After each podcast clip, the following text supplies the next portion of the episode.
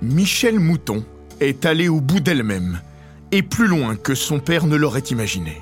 Il l'a incitée à faire du rallye, et elle est devenue l'un des plus grands pilotes. Quatre fois victorieuse en championnat du monde, elle a lutté pour le titre en 1982, avec son Audi avant-gardiste.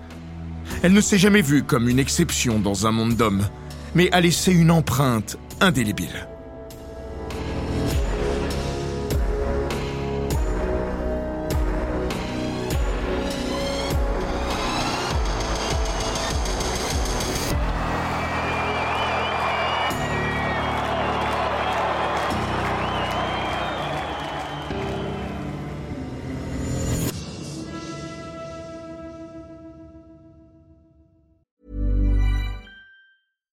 I'm Ryan Reynolds. Recently, I asked Mint Mobile's legal team if big wireless companies are allowed to raise prices due to inflation. They said yes. And then when I asked if raising prices technically violates those onerous two year contracts, they said, What the f are you talking about, you insane Hollywood ass? So to recap, we're cutting the price of Mint Unlimited from $30 a month to just $15 a month. Give it a try at mintmobile.com slash switch. $45 upfront for three months plus taxes and fees. Promo rate for new customers for limited time. Unlimited more than 40 gigabytes per month. Slows. Full terms at mintmobile.com.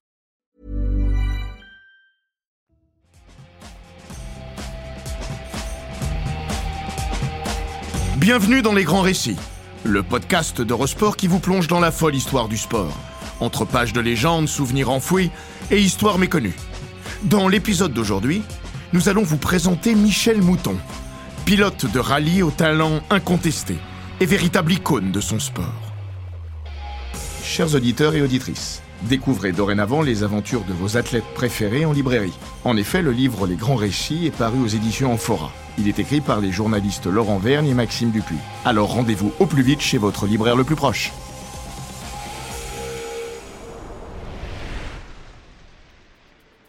Michel Mouton a donné une dimension fascinante, inattendue au rallye en devenant la première femme à remporter une épreuve de championnat du monde, en 1981.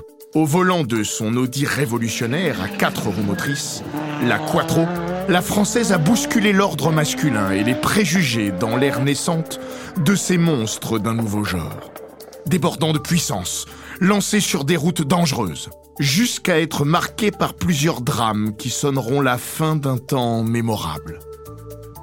Venue au sport mécanique par hasard, la pilote native de Grasse ne s'est jamais vue comme une exception dans ce milieu et n'a jamais fait de sa vocation une question de représentation féminine dans son sport. Encore moins un enjeu qu'elle laissait à l'agitation médiatique. Elle précise Je ne suis pas attachée à l'idée de la femme dans la compétition. Dans les années 70, les femmes étaient très libres. Il n'y avait aucun problème. Ce n'était pas comme certains l'imaginent. On était libre de tout, d'être en mini-jupe, en topless sur la plage. On faisait ce qu'on voulait. Il y avait aussi énormément de femmes en rallye. Je suis arrivée dans ce milieu par hasard. Mon père m'a mis au défi de faire des résultats dans l'année, sinon j'arrêtais. J'avais 22 ans. J'étais pleine d'énergie et très motivée. Je me suis donnée à fond. Le challenge était de voir ce que faisaient les autres, progresser et le faire aussi bien.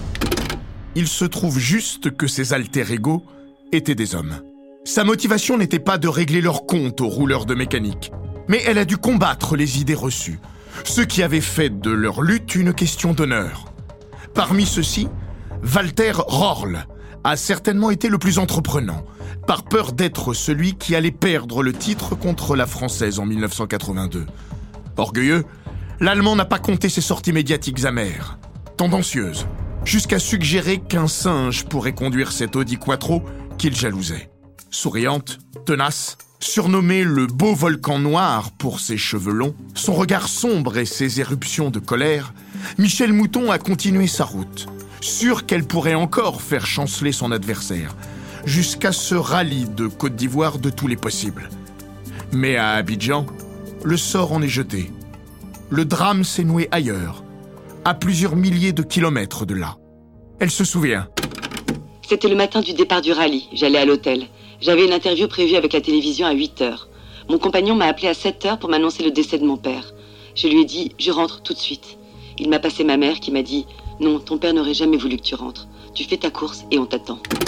Elle décide alors de mettre dans la confidence sa copilote, Fabrizia Ponce, et son directeur d'équipe, Roland Gumper, pour éviter un trop-plein d'émotions impossible à gérer au sein de l'équipe. Elle se remémore alors J'ai réussi à faire abstraction de tout. Ça marchait très bien puisque j'avais 1h15 d'avance lorsque j'ai commencé à ressentir des difficultés dans les changements de vitesse. C'est vrai, la Quattro souffre de maux de jeunesse, mais elle tient encore cette chance unique par un fil. Bientôt, sa position devient plus précaire encore. Son avance se réduit comme peau de chagrin car la réparation vire au fiasco. C'était improbable, mais les mécaniciens ont remonté à l'envers des éléments de la boîte de vitesse. Ce nouvel anéantissement est celui de trop, au bout d'un combat dérisoire. Il révèle un épuisement moral et précède une sortie de route synonyme de ses dernières chances de titre. Mais ces 52 rallyes en mondial ne seront pas tout. L'odyssée de Michel Mouton dans la légendaire course de côte américaine, Pikes Peak, constitue un autre précédent dans l'histoire du sport auto en 1985. Jamais la montagne du Colorado n'avait vu une femme se jouer des hommes, s'élever au-delà de leur machisme jusqu'au nuage, triompher avec un moteur turbo. Pour cette pionnière curieuse de tout, c'était juste là une expérience différente, une satisfaction de plus, sans arrière-pensée. Et tant pis si ce n'était pas partagé par tous. Michel Mouton ne s'était pourtant jamais imaginé pilote, encore moins couverte de gloire. Un cadre familial propice aurait pu la conduire à cette vocation qui sommeillait, mais le hasard s'en est finalement chargé. Née le 23 juin 1951 à Grasse, elle grandit dans une famille d'horticulteurs. Ses parents cultivent la rose et le jasmin pour une parfumerie locale. Et c'est assez innocemment qu'elle conduit à 14 ans la deux chevaux dans les petits chemins limitant les champs d'exploitation provençaux. Son père, Pierre, passionné de courses automobiles, a toujours possédé des voitures de sport. Michel raconte Je pratiquais le tennis et je rêvais surtout de compétition à ski. Sans le savoir, j'aimais déjà la vitesse, les trajectoires. Pas étonnant qu'à 18 ans, elle rêve de passer son permis de conduire plutôt que le bac. Jeune femme sérieuse, l'un ne va pas sans l'autre pour elle. Diplôme en poche, elle veut devenir éducatrice pour adolescents en difficulté et suit une formation pendant deux ans à Grenoble, auprès d'handicapés et de délinquants. Le week-end, elle rentre à Grasse en 4L, à toute vitesse. Elle avoue même Chaque fois, je regardais si j'avais mis moins de temps. J'étais folle de voiture, pour l'amour de la voiture. C'était ma liberté, mon indépendance, des valeurs capitales pour moi tout cela ne saurait en faire une aspirante pilote. C'est alors que sa vie bascule lors d'une soirée. Passionnée de danse, elle s'inscrit à un concours de rock'n'roll avec Jean Taïbi, un ami de son quartier, à Grasse. Au fil des éliminations, on était toujours là. Et à un moment, il me dit Au fait, je pars faire le tour de Corse. Je lui ai demandé ce qu'était le rallye, en quoi cela consistait. Il m'a tout expliqué. J'étais très excitée. À la fin du concours, il m'a invité à venir avec eux. J'ai donc fait toutes les reconnaissances derrière dans la voiture avec son copilote. Après le rallye, fin novembre, il m'a confié que ça n'allait pas avec son copilote et il m'a proposé de participer au Monte Carlo à ses côtés. Je crois qu'il était un peu amoureux de moi aussi. S'il ne m'avait pas parlé de ça, je n'aurais jamais fait de compétition automobile. Je n'y étais pas prédisposée. Dans la famille, on aimait juste la voiture pour partir, voyager, se sentir indépendant. La plus prestigieuse épreuve de rallye est également, en ce mois de janvier 1973, la manche d'ouverture du nouveau championnat du monde. Né en 1911, sa légende n'est plus à faire car il faut avoir du tempérament pour se lancer sur ces routes de l'arrière-pays niçois. De jour comme de nuit dans les lacets du mythique col de Turini, par un froid polaire, dans un décor qui se réinvente au fil de l'altitude. Malheureusement, cette édition sera le temps des pionniers et des déçus. L'équipage de la Peugeot 304 numéro 153 fait partie des nombreux amateurs mis hors course à cause d'une route bloquée par une tempête de neige. Ce goût d'inachevé ne perdure pas. Son père veut l'avoir au volant et rapidement. Il m'a dit Tu fais le Paris Saint-Raphaël féminin pour te situer par rapport. Puis le Tour de France, le rallye le plus difficile pour voir à quel niveau tu dois arriver. À 21 ans, la jeune Michelle se prend au jeu par défi, sachant qu'elle n'aura pas de seconde chance. Elle se rappelle je ne suis jamais partie avec l'objectif de battre les autres femmes, mais de me mesurer aux meilleurs. Et il se trouve que les meilleurs étaient des hommes. Son premier classement, une 18e place, marque le début d'une époque fantastique avec cette berlinette alpine qui convient bien à son style coulé, alors que son père lui loue une R12 Gordini pour s'entraîner à prendre de meilleurs départs dans les courses de côte. En fin de saison, elle s'avoue quand même lassée par ses engagements en section féminine, dans cette Coupe des Dames réductrice elle trouve sa victoire sans signification. La seule façon de couper le cordon est de se confronter aux meilleurs. Et la saison 1974 valide cette ambition avec un titre honorifique de vice-championne de France dans la deuxième division nationale. Le talent de la jeune azuréenne ne passe pas inaperçu et c'est le temps des sollicitations. Michel s'aventure ainsi aux 24 heures du Mans en 1975, au volant d'une Moinet avec deux pilotes reconnus, Christine Dacremont et Marianne Hopfner, sans préparation. Elle se souvient. Nous étions un peu inconscientes car la voiture n'avait pas subi d'essai aérodynamique et on ne savait pas si elle allait s'envoler. Le trio est 21e au général et, premier de sa catégorie, mais elle n'est pas conquise. Le circuit est une fausse piste. Le projet de son nouveau sponsor Elf de l'amener à la monoplace en 1977 voué à l'échec. Lors d'un stage de deux jours à Manicourt, elle tourne sur une Formule Renault Europe conseillée par Didier Pironi. Mais tout ça ne rime à rien. Elle explique. Ça me fatigue, je n'aime pas tourner en rond. Spécialiste de l'asphalte, l'espoir du rallye tricolore élargit son horizon en 1977 au rallye d'Espagne. Avec trois mécaniciens pour gérer sa Porsche Carrera et des pneus de fortune, le format vaut pour sa mixité. Après le bitume du premier jour, la Terre est une révélation. Elle se réjouit. J'ai découvert un monde fantastique. Elle n'est pas au bout de son émerveillement. Sandro Munari, sept victoires en mondial, dont trois au Monte Carlo sur la mythique Lancia Stratos, abandonne dans la dernière spéciale. Elle se remémore. On a découvert à l'arrivée qu'on avait gagné. Cette première victoire d'envergure marque une nouvelle accélération dans sa carrière, puisque Fiat France lui confie une Abarth 131 pour la Corse. Un cadeau empoisonné en vérité. Cette Fiat était très très physique. Elle n'avait pas de direction assistée, un moteur à l'avant, des roues avant très larges, un véritable camion. Je me suis énormément donné, mais sur beaucoup de rallyes, c'était très difficile. Au Monte Carlo, je n'arrivais plus à tourner le volant dans les épingles. Ma coéquipière devait m'aider. Et puis la 131 avait une boîte de vitesse à grabo. Il fallait passer les vitesses au bon régime, et si je loupais une vitesse, je recevais une décharge électrique dans la main. Ce fut dur. Je portais un bracelet rigide en ivoire qu'une amie m'avait donné comme porte-bonheur. J'avais la main en sang et j'ai mis une semaine pour l'enlever. C'est la voiture qui m'a demandé le plus d'efforts. Mon coéquipier, Jean-Claude Andruet, était le meilleur pilote français et je ne voulais pas être ridicule.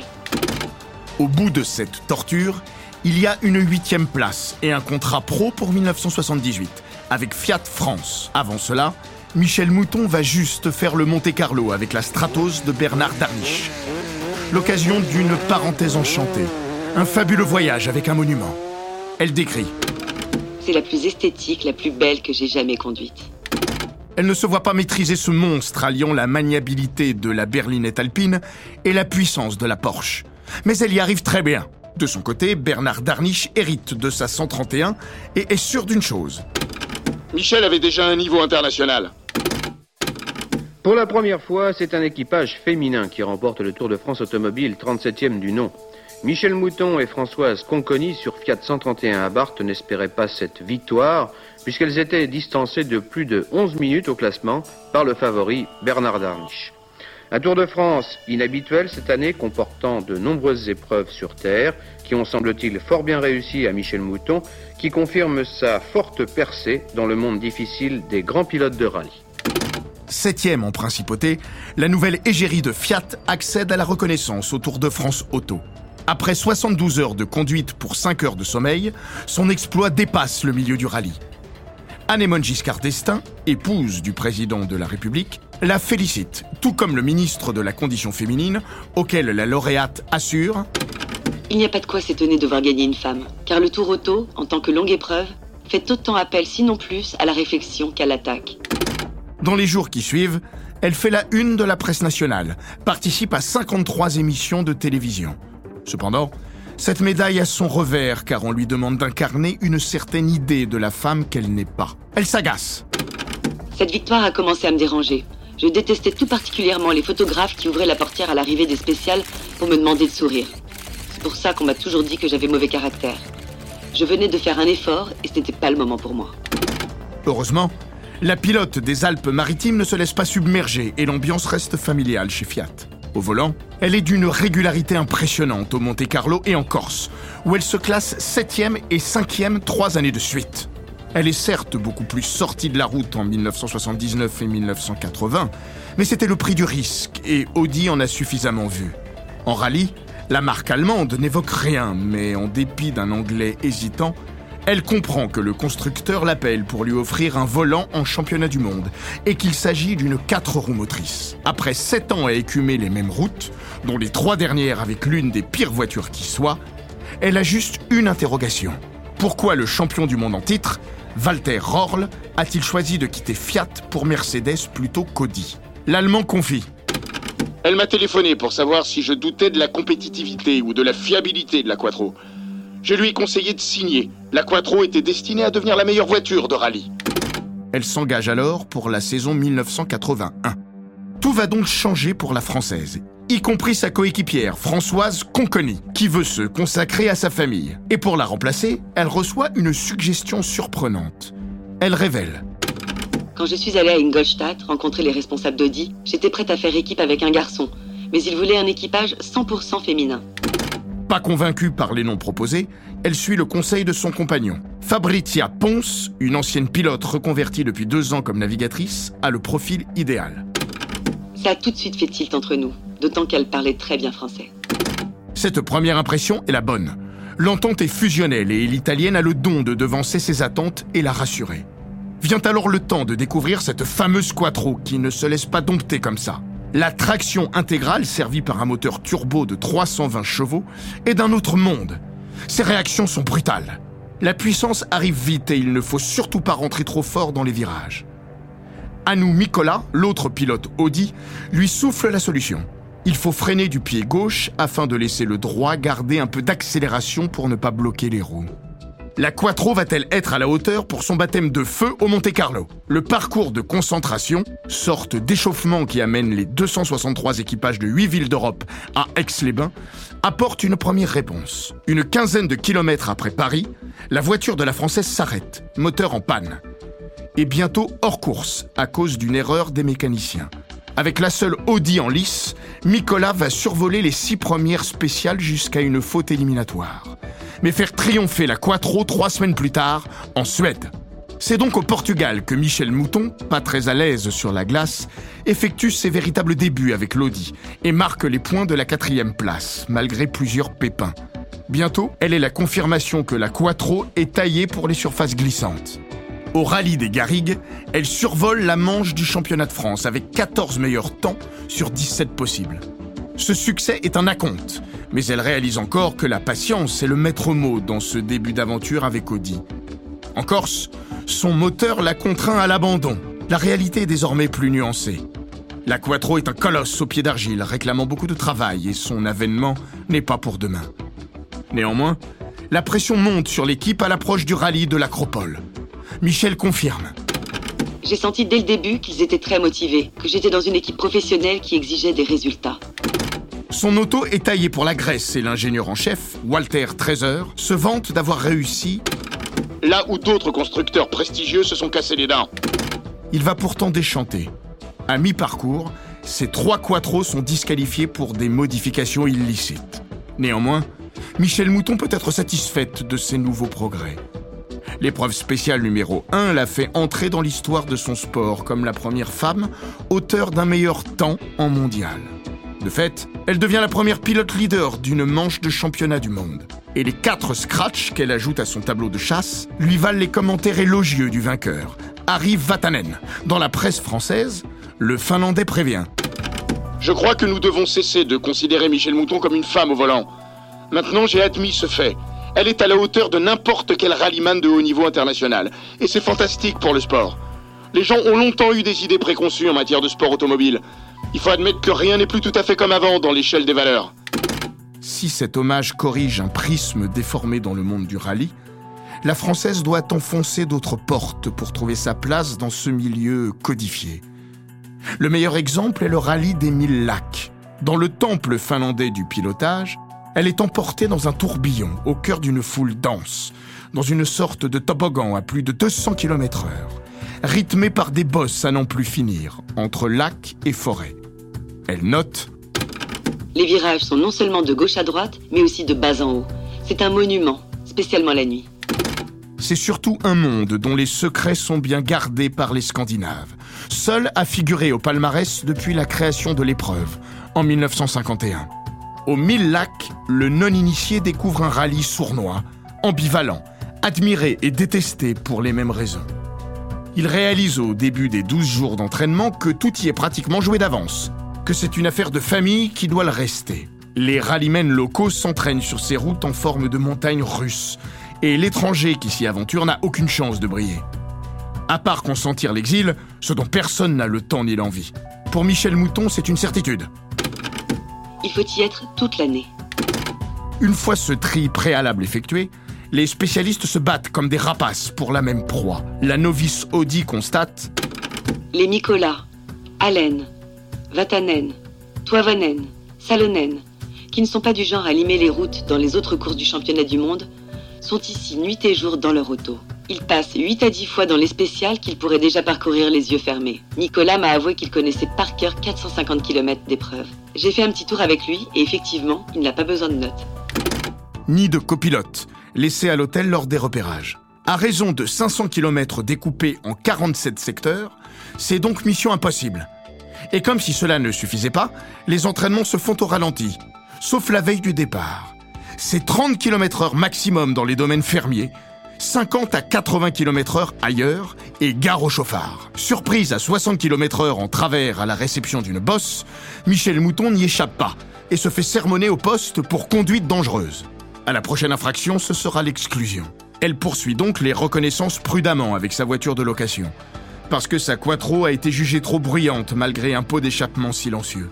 Alors, quand Nicolas l'appelle gentiment pour lui rapporter qu'elle a fait l'objet d'autres plaintes, elle entre dans une colère folle. Dans ces conditions, sa 13e place finale force l'admiration des locaux, qui l'appellent Mina Moutonen. Cet examen de passage réussi, Michel Mouton roule avec une nouvelle confiance au rallye San Remo et distance peu à peu les meilleurs. Rorl sur Opel, ses coéquipiers Sinoto et Mikola, et enfin Vatanen. En tête depuis la 25e des 61 spéciales, elle doute au moment de conclure. Elle éprouve cette peur de gagner que beaucoup ont connue. Va-t-elle pouvoir résister au Finlandais qui a besoin de s'imposer pour devenir champion du monde? Elle se souvient. Avant la dernière spéciale de nuit, j'ai 34 secondes d'avance sur lui. Et là, je dis à Fabrizia, on ne part pas comme si c'était la dernière spéciale, mais la première. Ça voulait dire qu'on allait rouler comme d'habitude, sans se mettre la pression. Je suis parvenue à le faire.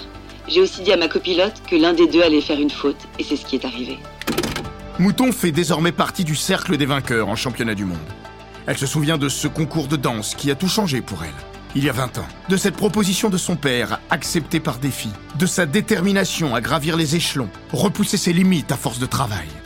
Son parcours unique trouve là sa plus juste récompense, sans lui faire tourner la tête ni se sentir une femme d'exception. Juste une pilote qui voulait se hisser au niveau des meilleurs. Alors forcément, ce qu'on lui répète la surprend. On la présente comme la première femme vainqueur en mondial, mais ce n'est pas ce qu'elle retient. Elle a gagné sa place dans cet univers très fermé du rallye, et ceux qui n'étaient pas prêts à ça doivent en accepter l'augure. Elle remarque. Ils me considéreront peut-être un peu plus comme un pilote et un peu moins comme une femme qui va vite en auto. Car jusqu'à présent, ils admettaient toutes les louanges à mon égard, tant que ça ne bouleversait rien pour eux-mêmes. Et Vatanen est un peu de cela, forcément. Il a toujours été l'un des premiers à me féliciter, à me dire que ce que je faisais était fantastique. Mais inconsciemment quand même, le fait que je sois devant le poussait à attaquer un peu plus fort encore. Juste après la Grèce, Vatanen la félicite pour son rallye, sans manquer d'ajouter Le jour où tu seras plus rapide que moi, j'arrêterai. Plus que tout, cette victoire marque un avant et un après. Elle avoue. Il y a deux ans, au Monte Carlo, lorsque Rorl me talonnait, c'était un peu la panique. Aujourd'hui, je suis capable de garder la tête froide. Après ça, Michel Mouton va conclure sa saison sur un abandon en Grande-Bretagne. Une huitième place au championnat et la conviction d'être préparé à d'autres succès en 1982. Cependant, les choses recommencent mal au Monte Carlo pour l'armada allemande. Dès la douzième spéciale, Michel Mouton disparaît dans un crash. Elle s'exclame. Je suis arrivée à fond de troisième sur le verglas et l'Audi est allé tout droit dans un mur à plus de 110 km heure. Quel carton Et pendant que Nicolas attend désespérément la neige pour fructifier ses 300 chevaux, Michel Mouton découvre un nouveau rival. De retour après une saison presque blanche, Walter Rorl fait parler son style coulé et les 258 chevaux de son Opel Ascona. Mais cette victoire limpide ne lui suffit pas et il dérape à l'arrivée. Dans une interview au magazine Auto Hebdo, le champion du monde 1980 donne son avis sur la Quattro. Elle est si bonne qu'il n'est pas nécessaire qu'un bon pilote soit à son volant pour qu'elle s'impose. À l'entendre, un singe ferait l'affaire. Folle de rage, la Française répond. La Quattro n'était pas la voiture miracle qui franchit la ligne d'arrivée deux jours avant tout le monde. L'Allemand mettra quand même 40 ans pour lui formuler des excuses. Écœuré par cette guerre des mots, Michel Mouton préfère penser à autre chose et découvrir la neige suédoise, sur laquelle elle n'a pas plus de chance de battre les spécialistes locaux que les Finlandais volants aux mille lacs. Sur cette glace où les bolides tiennent sur des clous, elle percute la quattro de Nicolas, encastrée dans un mur de neige à moins de 5 km de l'arrivée. Et comble de l'ironie, le pigiste Stig Blomqvist gagne avec sa voiture victorieuse du San Remo. La Provençale n'est pas maudite et la roue va finir par tourner. Trois semaines au Portugal. Elle triomphe sur cette terre battue qu'elle commence à apprivoiser, dans un décor enfiévré, indiscipliné, aimanté par les bolides. Le public forme une masse mouvante, barrant l'horizon. Une haie d'honneur qui ne s'ouvre qu'au dernier moment devant les bolides, comme un torero esquive son taureau. Et c'est dans des conditions dantesques que la pilote de la Quattro numéro 7 fait rendre raison au plus grand. Dans la spéciale numéro 11, elle prend les commandes au bout d'un enfer de 23 km. En pleine nuit, sous la pluie, elle surgit d'un épais brouillard en héroïne miraculeuse. Le fier Rorle est relégué à 42 secondes. Et le téméraire Nicolas a été englouti par ce décor d'apocalypse dans une série de tonneaux. L'exploit de Michel Mouton est monumental et sa victoire saluée comme il se doit. Pourtant, une voix dissonante se fait entendre dans le concert de louanges toujours la même. À 4 points de son rival, la nouvelle deuxième au championnat peste. Quand Walter Horl dit que c'est l'auto qui fait tout, ça me révolte. Et heureusement, le public n'est pas aussi ingrat que l'allemand. Son enthousiasme est à la hauteur de l'exploit et l'élégance particulière des femmes rend ces moments assez magiques. La vainqueur se souvient. Au Portugal, à cette époque, elles étaient habillées tout en noir et les voir nous offrir des œillets et des roses était très émouvant. Ce succès au Portugal est le premier temps fort de la saison de Michel Mouton, désormais l'égal des meilleurs sur la Terre. Mais elle ne va pas pouvoir les affronter partout. Seuls les 7 meilleurs résultats des 12 épreuves sont comptabilisés et les équipes font des impasses.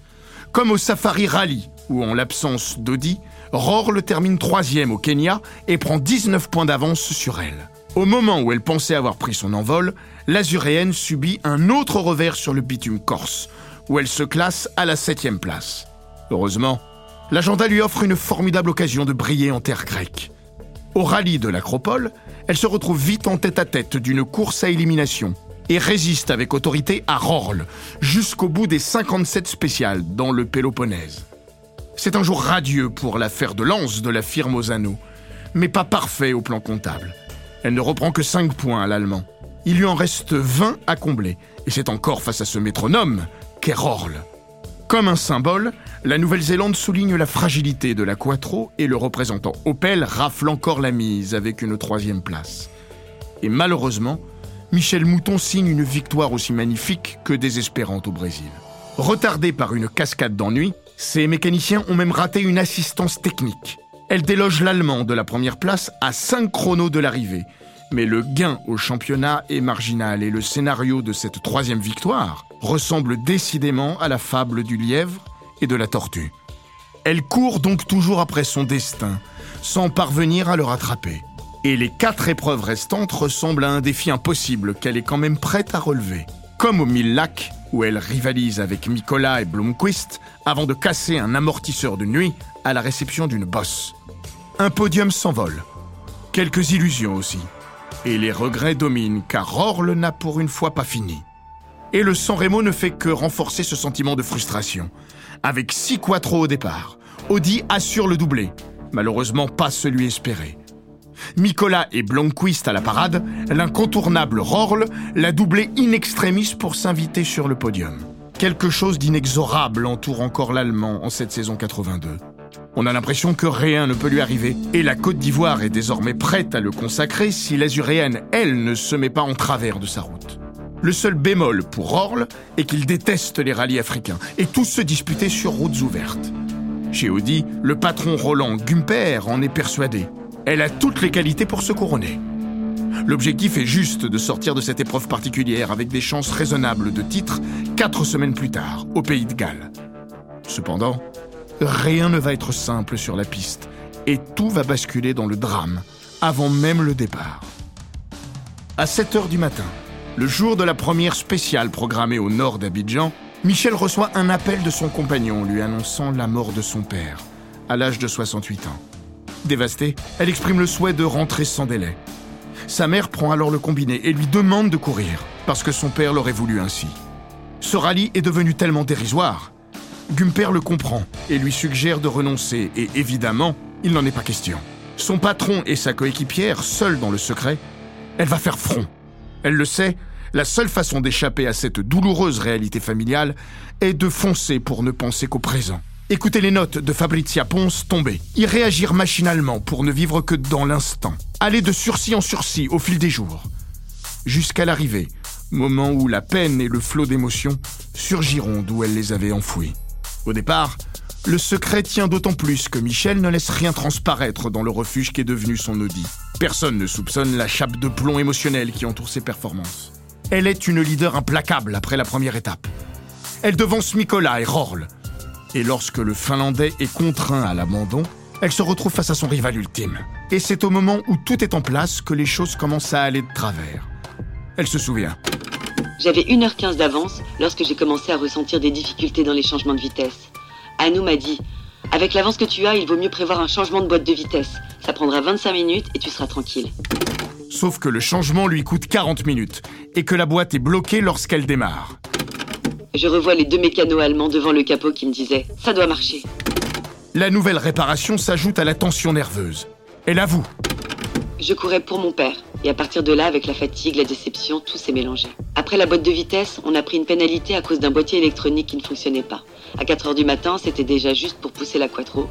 Et là, il fallait qu'on la sorte. Nous n'y sommes pas arrivés à deux avec Fabrizia. On a donc pris 10 minutes de pénalité de plus. Après, il y a eu le brouillard et je me suis dit que j'allais rattraper le temps mais les pistes ivoiriennes ne ressemblent pas à celles de l'exploit portugais d'Arganil. Elle explique En Afrique, il n'est pas possible d'avoir des notes aussi précises. Quand Fabrizia m'a annoncé un parking, j'ai confondu et tout a valdingué. Après, c'était pratiquement fini dans ma tête. La sortie de route éliminatoire est finalement une délivrance. La fin d'une épreuve à tout point de vue. La Provençale conclura Je n'ai jamais pensé que j'avais perdu le championnat. Ça ne m'a jamais touché beaucoup.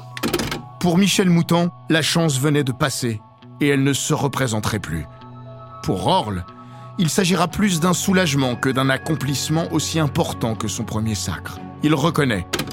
Je ne voulais pas être le premier homme à perdre contre une femme en sport mécanique, et ça m'a mis beaucoup de pression. Émoussé par cette lutte, Michel Mouton ne connaîtra plus le même succès en 1983. Son meilleur résultat est une deuxième place au Portugal, qui a plus de valeur à ses yeux que sa victoire de l'année précédente, étant donné les circonstances. Elle explique il était très vraisemblable que je demanderais à ne pas disputer le rallye du Portugal. Si l'an dernier le public venait à jouer le toréador dans chaque virage, cette année, il était d'une agressivité particulièrement insupportable. Tout le monde voulait me parler, me voir, me prendre en photo, me toucher les cheveux, comme à je ne sais quelle sainte. Au départ des épreuves, comme à chaque assistance, c'était du délire, et le mot est faible. Imaginez le motorhome Audi secoué comme un prunier par 100 personnes qui clament Michel, Michel sur l'air des lampions. Si elle a tout de même du plaisir de collaborer avec la troisième recrue d'Audi, le Suédois Blomqvist, un ressort se casse en 1984. Avec le renfort de Walter Rorl, la notion d'équipe d'usine porte plus que jamais son nom. Elle se confie. J'avais formé une équipe très forte avec Anne Nicolas. Il réglait pratiquement la voiture pour moi. Il m'expliquait ce qu'il avait fait, pourquoi, et je conduisais la quattro comme ça. Puis Stig est arrivé, et c'était bien, car on avait besoin de lui. Avec Walter, ça faisait un peu trop. J'ai senti un changement. Non pas parce que c'était lui, mais on était une équipe de quatre et on est devenus des pilotes individuels. En plus, il parlait tout le temps allemand et on ne savait pas ce qu'il racontait. Ça a installé une ambiance différente. Le dernier podium de Michel Mouton sera une superbe deuxième place en Suède en 1984, avant une dernière danse au volant de la nouvelle reine des rallyes, la Peugeot 205, autour de Corse 1985. Un clin d'œil à l'édition 1972 et une boucle refermée dans la nostalgie. La tristesse aussi.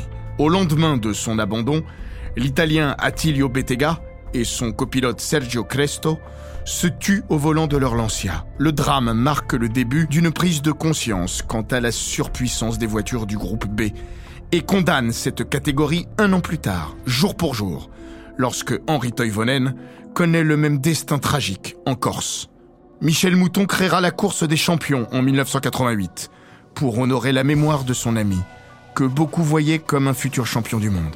Entre-temps, Michel Mouton aura trouvé un ultime défi à sa taille avec la Quattro sur la course de côte de Pikes Peak en 1984 dans le Colorado.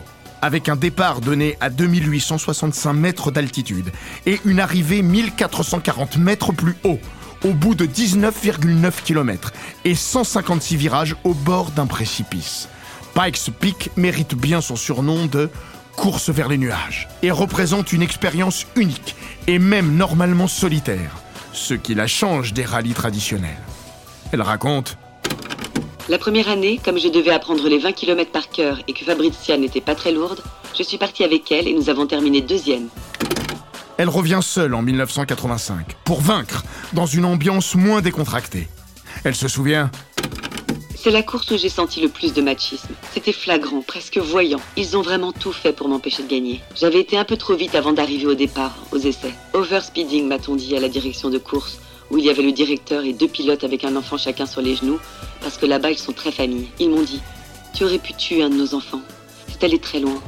Ils m'ont infligé une pénalité m'obligeant à me tenir hors de la voiture au départ et à sauter dedans sans être attaché. Je n'avais aucune chance. Mais la sécurité est tellement importante pour eux Qu'en était-il pour moi? Qu'est-ce qui se passerait si je me tuais parce que je n'étais pas attachée? J'ai reçu 5000 dollars d'amende, mais on m'a autorisé à partir ceinturée, sans vitesse engagée, en rejoignant la ligne de départ poussée par un mécanicien. Je me suis dit, vous allez voir ce que vous allez voir. Elle poursuit.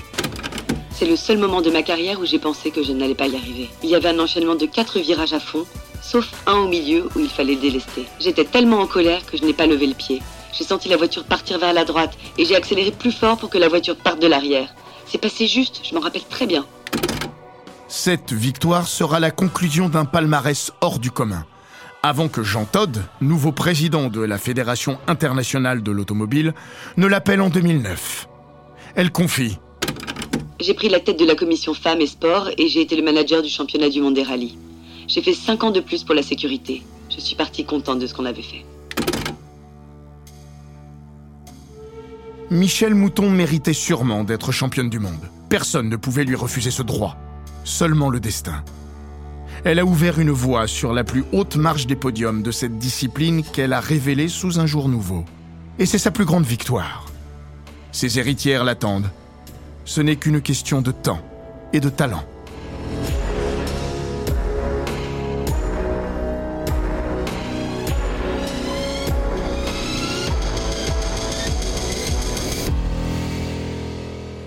Cet épisode des grands récits d'Eurosport a été écrit par Stéphane Vrignot. Il est raconté par Florian Bayou, monté par Arco Matubert et produit par Bababam. N'hésitez pas à vous abonner, commenter, partager et noter ce podcast sur Apple Podcast, Google Podcast, Castbox, Spotify, Deezer et toutes les plateformes audio.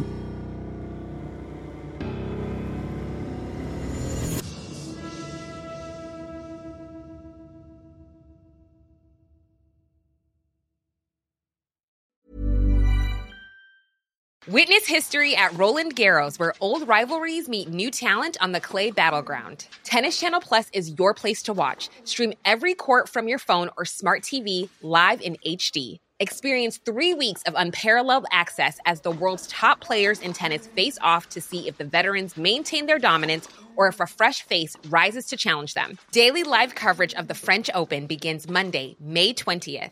Stream it now with Tennis Channel Plus to be there when it happens.